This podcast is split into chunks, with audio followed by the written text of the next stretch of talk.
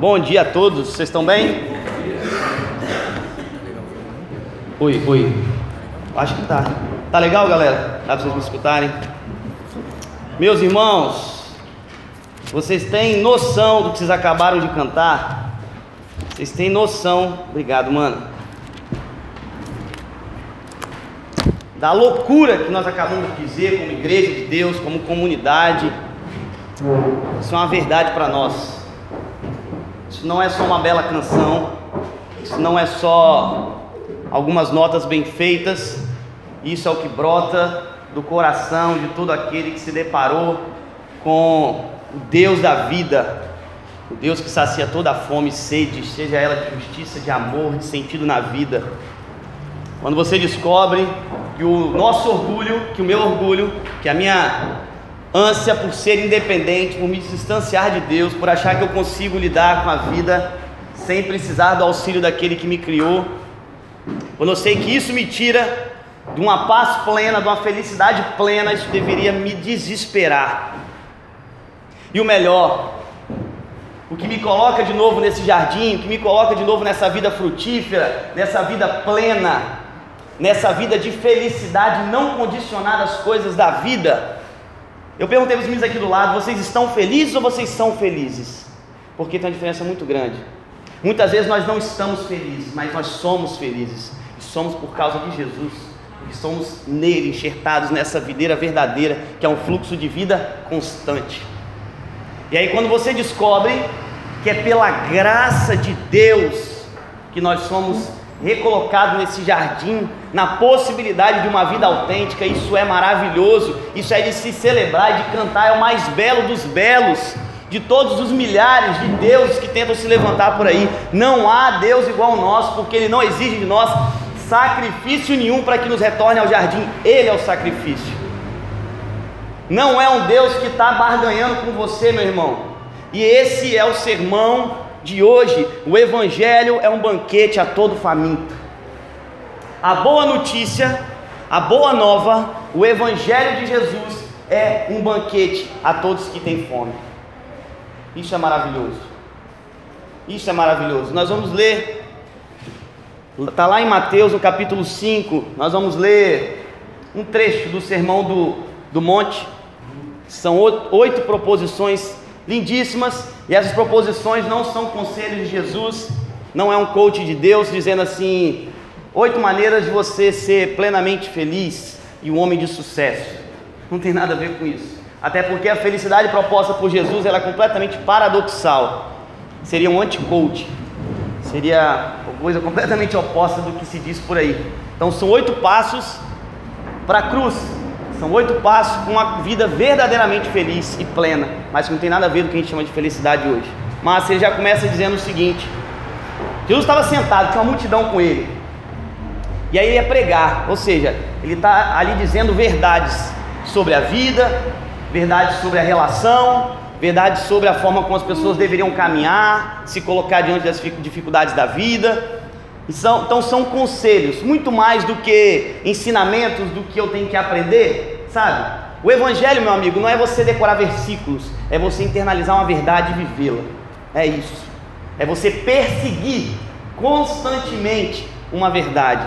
E aí ele começa dizendo: Felizes os pobres de espírito, porque deles é o reino de Deus. Eu vou repetir: Felizes, bem-aventurado e essa felicidade aqui no grego é uma felicidade, é uma extrema felicidade não condicionada ao bem econômico, a nada. São os pobres de espírito, porque deles é o reino de Deus. Amém? Só isso. Vamos orar a Deus. Que a tua palavra encontre lugar nos nossos corações. Que a tua palavra gere em nós transformação. É só isso que te pedimos, ó Deus. Faça algo em nós, nós não somos dignos, em nome de Jesus. Amém. Meus irmãos, eu sempre digo isso aqui: há um risco que você está correndo aqui hoje. Você já entrou aqui, já está correndo risco, você está ligado, né? Qual o risco? Você sair totalmente diferente de como você entrou. Massa? Então tá rolando esse risco aí, então fica ligado, abre o coração, porque Deus vai falar, né? não é porque sou eu, Isso aqui não é uma palestra, isso aqui não é uma aula, isso aqui é a palavra de Deus sendo exposta, e ela por si só já é uma verdade absurda para as nossas vidas. Ela é capaz de cortar nossa alma, saciar toda sede, crise. Então, se você veio perturbado, meu irmão, essa palavra é para você. Se você veio se achando bom demais, essa palavra é para você. Se você tem 20 anos de caminhada, essa palavra é para você. Se você não conhece nada do Evangelho, essa palavra é para você. Amém? Deus vai falar com você aqui hoje. Você duvida disso? Se você duvida, Deus vai falar assim mesmo, porque Ele é Deus. Mas, manos, esse texto é maravilhoso. Primeiro, porque a gente tem que entender o que, que ele está dizendo aqui. Esse pobre tem alguns termos que você encontra na Bíblia para a palavra pobre, alguns significados. Tem um que é penês, que é um cara que tem, eles têm casa, tem roupa, assim, é um cara que é pobre, mas ele tem o um mínimo para se viver, se sustentar. Sabe? É aquele cara que passa dificuldade, mas enfim, tem a sua casinha, tem consegue comer seu, seu feijão com arroz e está vivendo. O cara rala pra caramba, mas está ali. Esse é um dos pobres citado na Bíblia. Mas o pobre que é citado aqui, e que deles é o reino de Deus, é um outro termo, que é tokos, que é aquele completamente ausente de qualquer tipo de recurso material, físico, espiritual, ou seja, aquele cara que mendiga mesmo, aquele cara que necessita constantemente da ajuda de outro para a sua própria sobrevivência. O que Deus está falando aqui no texto é: felizes os completamente miseráveis em todos os sentidos. São aqueles que não têm onde se agarrar. Aqueles que ficam, você deve ter passado por algum deles nas ruas. Se você não observou, porque de fato eles vão se tornando invisíveis, vão se tornando só parte de uma de uma estética da cidade, né? A gente já se acostuma com uma sociedade de, de pessoas em situação de rua, pessoas passando fome, em dificuldade. Uns nem reparam que isso tem aumentado de forma absurda, que a justiça só tem aumentado. São esses, desprovidos de qualquer ajuda, sabe? Aquele cara que falou assim: cara, se alguém não vier trazer um prato de comida para mim, eu não tenho condições de viver. Eu não sei o meu dia da manhã, não tenho onde dormir, não tenho expectativa nenhuma, que isso não arruma emprego, porque não tenho condições, você não sabe a minha história. Esse tipo de pobre, completamente miserável. E aí, mas o legal é que completa, ele completa o texto. Esse pobre, essa miserabilidade de espírito, de coração. Ou seja, esse texto tem uma implicação muito grande para a tua vida, a forma como você vai lidar com a, os teus recursos, com a tua espiritualidade, a compreensão do Evangelho ela naturalmente nos impulsiona para uma vida radicalmente diferente. Não é possível você entender o Evangelho de Jesus e viver uma vida mediana. O que o texto quer dizer aqui para você é que felizes são, bem-aventurados são, o reino de Deus é daqueles que se encontram em si e se entendem como completos miseráveis diante de Deus. Eu não possuo recurso nenhum diante de mim, recurso nenhum dentro de mim, recurso nenhum dentro da minha capacidade intelectiva diante de Deus, eu sou um completo miserável. Eu não tenho onde me agarrar. Isso deveria ser um grito do nosso coração. Mas a caminhada endurece o nosso coração. A gente começa a achar que nós temos uma certa um certo crédito com Deus por aquilo que você faz, por aquilo que você acumulou na tua caminhada. Mas o que o texto quer dizer aqui é que o reino dos céus não é daqueles que são classe média de espírito, ricos de espírito, mas os que são completamente pobres, miseráveis, destruídos, falidos, moribundos, aqueles a quem a, a sociedade não consegue ter sequer um tipo de esperança de mudança. E essa pobreza ela pode atingir os, de fato, né, pobres materialmente, mas ricos. Tem muitos que têm dinheiro, mas reconhecem a sua miserabilidade, mas que seja mais difícil. A Bíblia o tempo inteiro diz que é mais difícil um rico ter essa consciência, de fato é. A gente que tem um pouco de recurso já tem essa dificuldade. Falo por mim, o cara que foi criado com uma certa condição, e aí por vários privilégios você vai conseguindo conquistar outras e se esquece que isso é privilégio.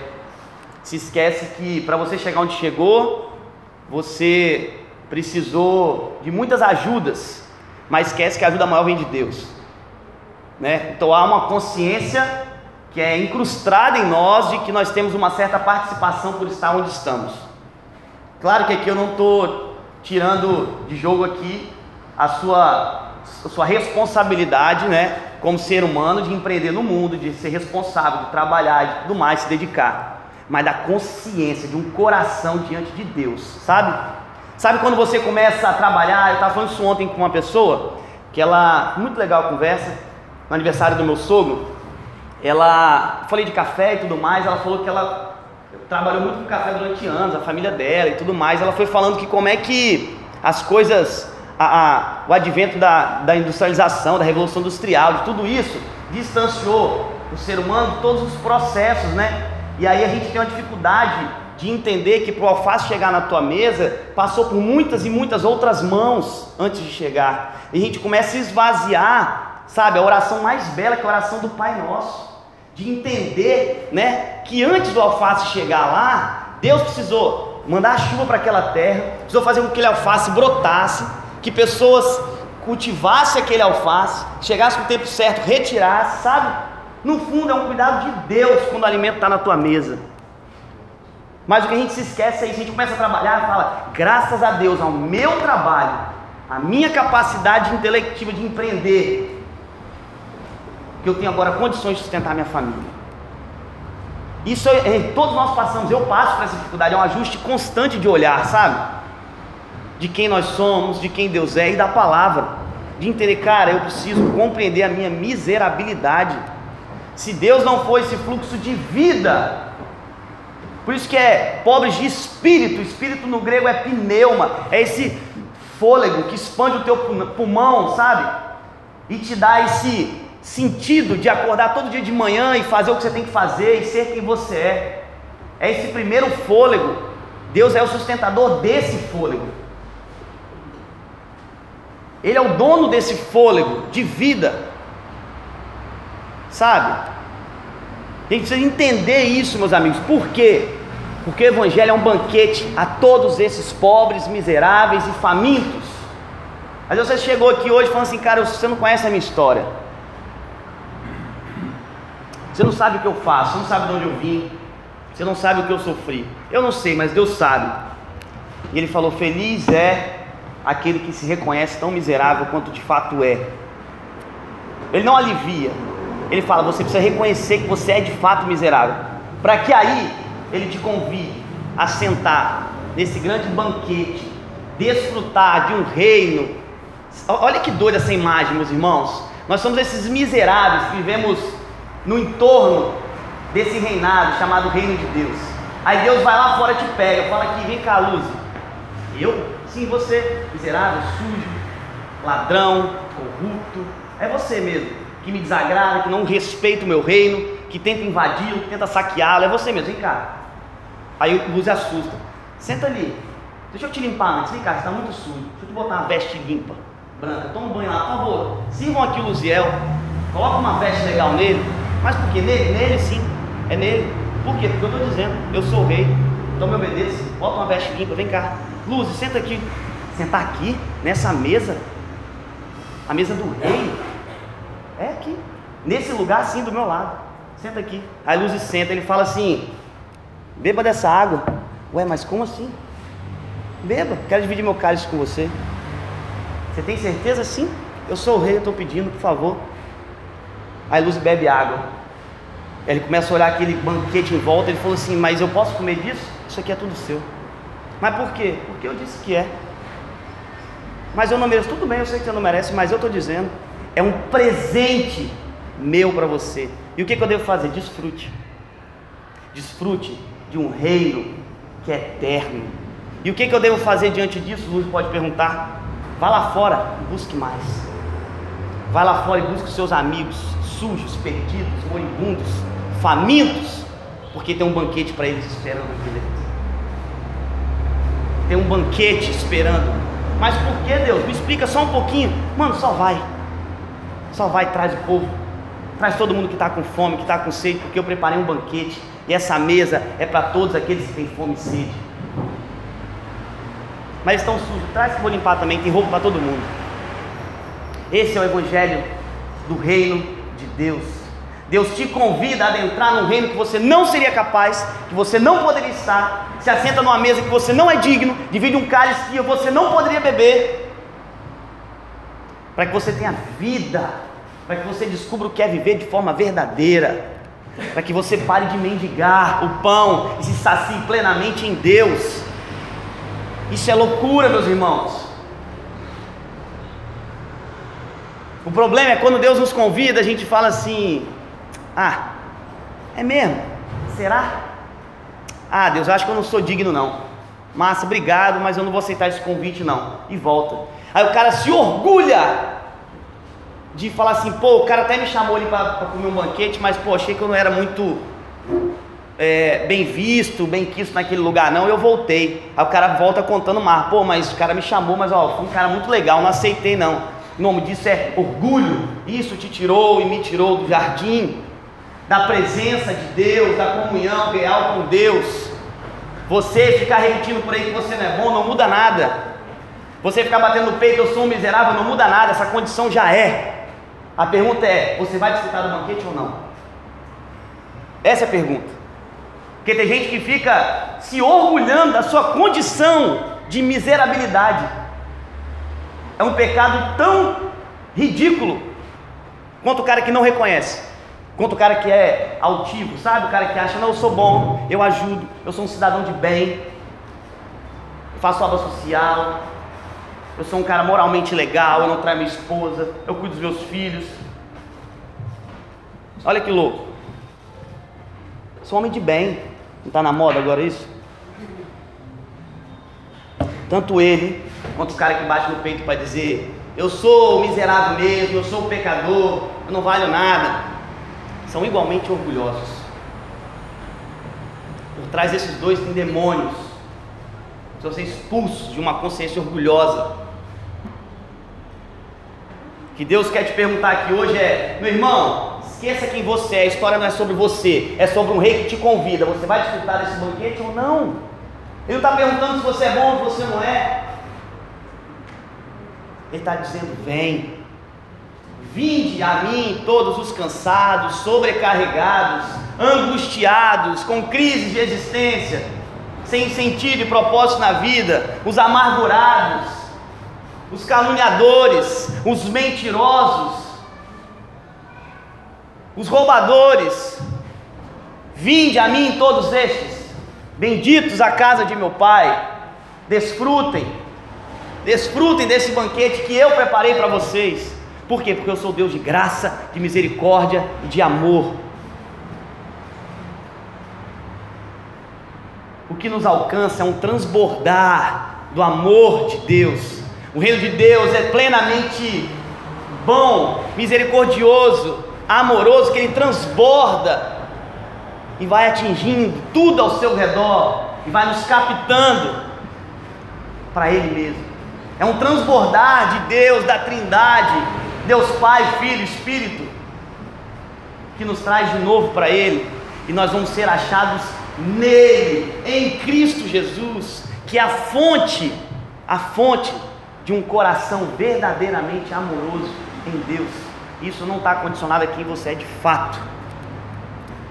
Não está. Agora isso tem implicações muito sérias. Você pode perguntar, beleza, eu vou desfrutar desse banquete. Você desfruta, mas Deus te convida a viver uma vida a partir desse banquete. A mesa de Jesus, ela ressignifica agora todas as suas ações. Não é possível ter uma, um estômago alimentado pelo próprio Deus e voltar lá para fora e não ter um semblante diferente, não ter os olhos abertos para a realidade que cerca, não ter uma sede, uma vontade de chamar todas as pessoas para conhecer esse banquete maravilhoso, desfrutarem junto de você, não é possível. Se você um dia já chegou à mesa de Cristo, se você um dia desfrutou desse banquete que é o próprio Deus, que é Ele mesmo, que é essa paz plena, que é essa felicidade aqui, que é uma felicidade permanente, que tem a ver com uma disposição do seu coração na, numa caminhada constante. Essa felicidade é como se você tivesse. Tentei pensar no, numa figura de caminhada, mas principalmente a gente caminha, né? Você está andando numa estrada de terra, você já pegou seguindo alguém na estrada de terra, o cara está dirigindo, vem aquela poeirada atrás de você? Você não tem como fazer nada. É certo que se você for atrás de alguém numa estrada de terra, aquela poeira vai atingir seu carro inteiro. Mas isso até ajuda a te guiar. Você vai seguindo é a poeira, que você nem consegue enxergar o carro. É isso que acontece, geralmente. E o que Cristo faz é isso. Felicidade, a gente falou sobre isso, né? Glória a Jesus. Felicidade para quem caminha em Jesus é como se fosse perseguir essa poeira, é uma consequência de uma caminhada constante e perseverante em Jesus. Dificuldades vêm no caminho, pedras, buracos vêm, aí você bebe constantemente dessa poeira de Deus, sabe? Que te inunda por completo, e você diz: ainda que eu esteja na condição que eu estou, eu sou feliz porque tenho Cristo. Eu posso não estar no momento, e graças a Deus por isso, porque a felicidade ela contempla os choros, as dificuldades, nós temos isso no domingo passado. Então ela não é uma exigência a ser buscada. Eu não busco alegria, eu busco Cristo e me torno. E meu coração passa a ser um coração alegre, grato por tudo aquilo que Cristo está fazendo e eu estou sendo nessa caminhada constante. Olha que louco. Rapaz, dá um chiado doido aqui, né? Se puder ver um outro microfone, mano. Mano, a espiritualidade cristã não é sobre o quanto você sabe, quanto você é bom mas o quanto desesperado e faminto você está por Deus. Essa é a pergunta. Não quanto você sabe, quanto você é bom, quanto você tem consciência que você é miserável, não é quanto desesperado e faminto você está por Deus, por uma vida verdadeira, uma vida cheia de sentido. E meus irmãos, está chegando esse banquete, como eu falei, tem uma implicação muito séria. É a resposta que nós devemos ser para todos aqueles que continuam mendigando pão por aí. E há muita gente. Você hoje pode estar na condição desse mendigo, de alguém que clama para algo que te sacie por completo. Você pode estar aqui hoje, mas ter vários amigos, irmãos, familiares que estão nessa condição de mendicância espiritual, existencial. E às vezes você pode chegar no nível que diz o seguinte: ah, mas aquela pessoa, ela não tem mais jeito.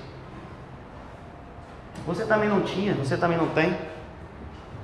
Então não pode ter um olhar para as pessoas que seja diferente do olhar que Deus tem para você.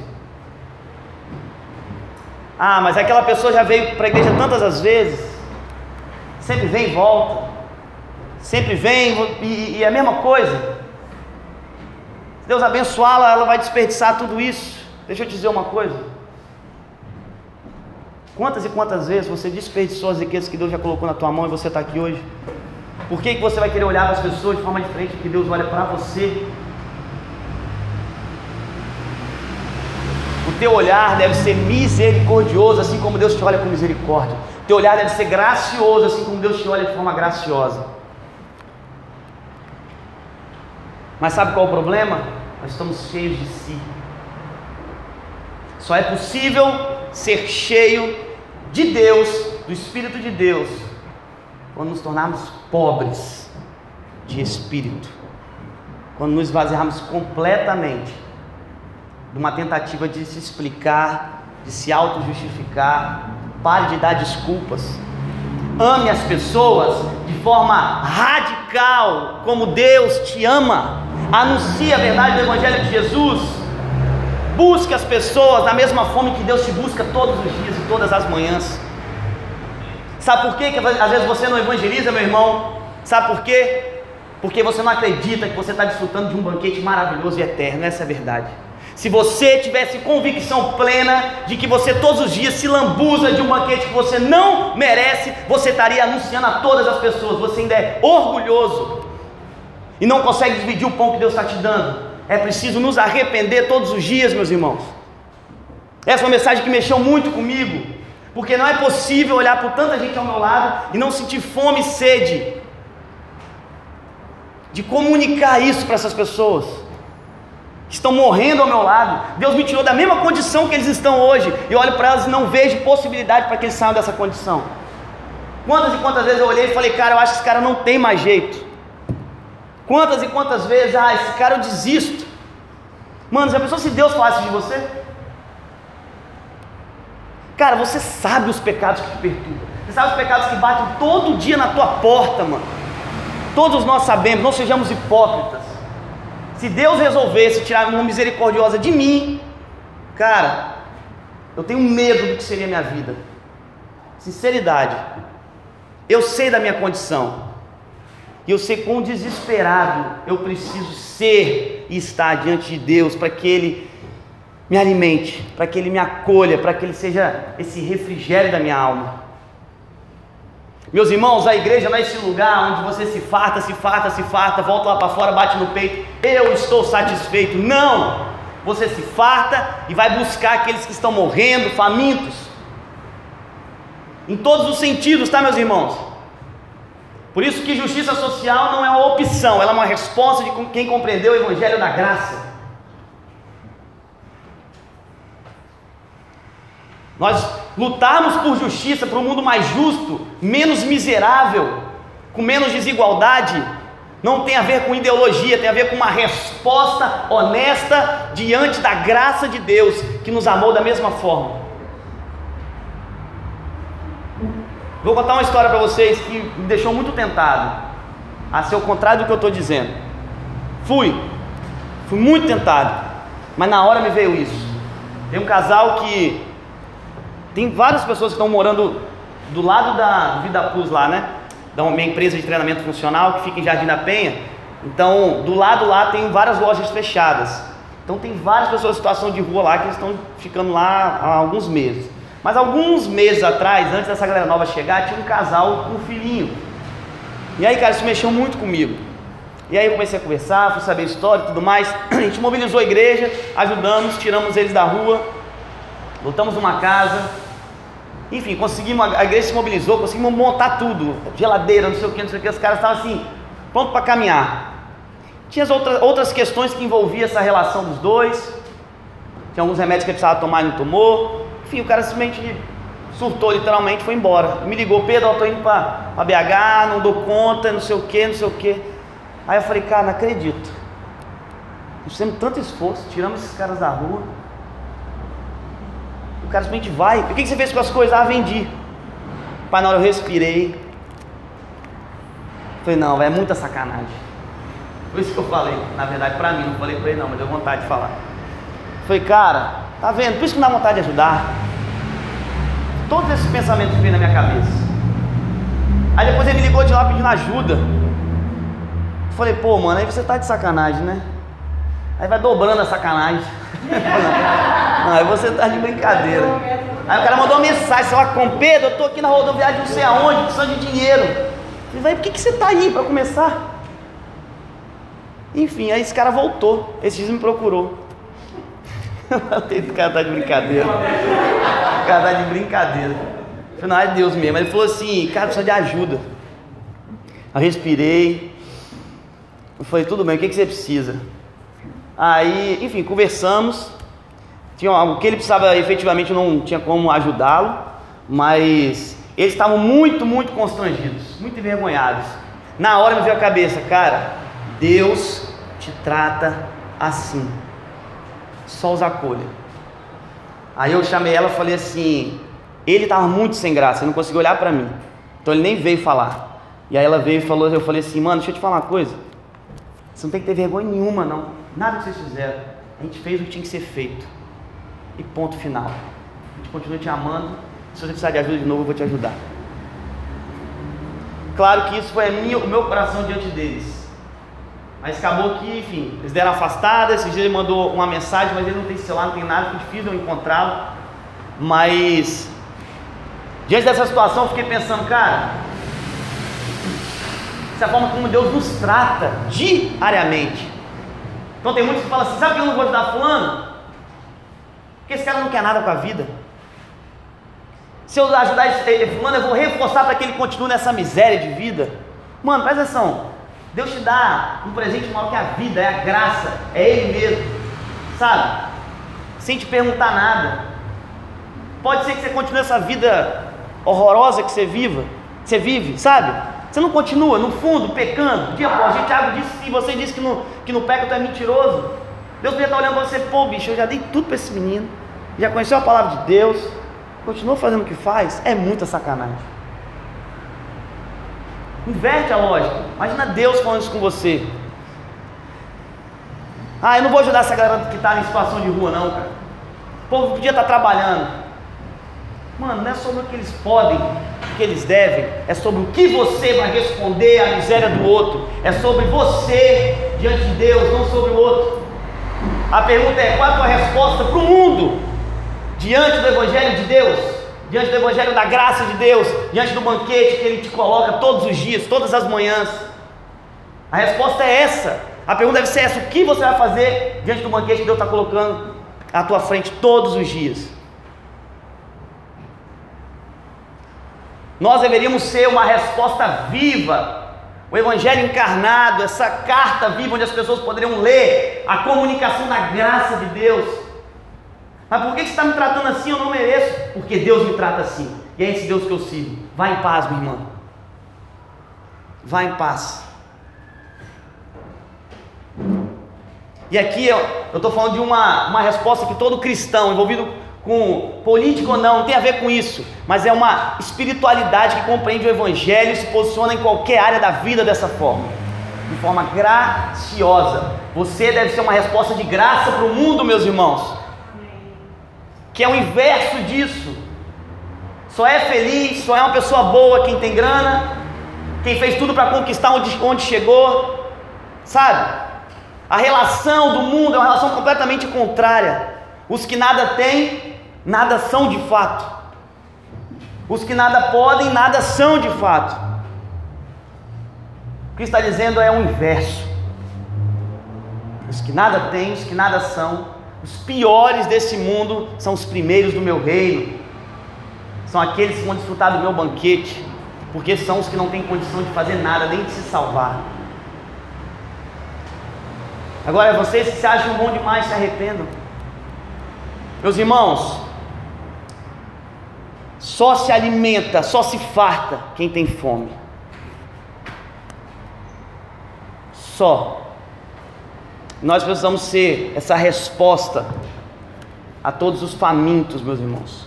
Há muita gente faminta, há muita gente precisando de auxílio, precisando de ajuda. A igreja precisa ser esse apontamento do que é de fato justiça, do que são ações justas, não porque você é bom, mas porque você serve ao Deus que é justo. A tua relação dentro do casamento deve ser uma relação igualmente misericordiosa e graciosa. Você deveria olhar para o teu esposo, para a tua esposa da mesma forma. Mas todos os dias ela deixa a tampa da manteiga aberta. E me irrita profundamente. Aí Deus fala: Você tem tantas tampas abertas comigo? Eu falo: É Deus, chega. Aí eu apelo: Polo É isso, meus irmãos. Antes de tampar. é isso aí, vamos orar, né? Rapaz. Mas é essa a mensagem do Evangelho, meus irmãos. A boa notícia, ela não é um bom conselho, tá? Não é um, uma forma de você viver uma boa vida, não. É algo que aconteceu pontualmente e que mudou todo o curso da história.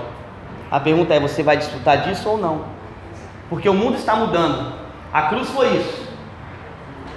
Deus está dizendo assim: agora todas as coisas eu colocarei debaixo do meu domínio novamente. É isso que nós cantamos aqui. A Ele o domínio, a glória e o poder para sempre. As coisas ainda não estão plenamente debaixo do poder e do domínio de Deus. Ele está reconciliando todas as coisas consigo, onde Ele será tudo em todos. Ou seja, a boa nova é: Cristo encarnou, Cristo morreu, Cristo ressuscitou. E o curso da história está mudando.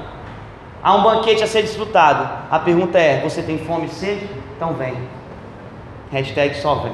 Amém? Fica de pé, vamos orar.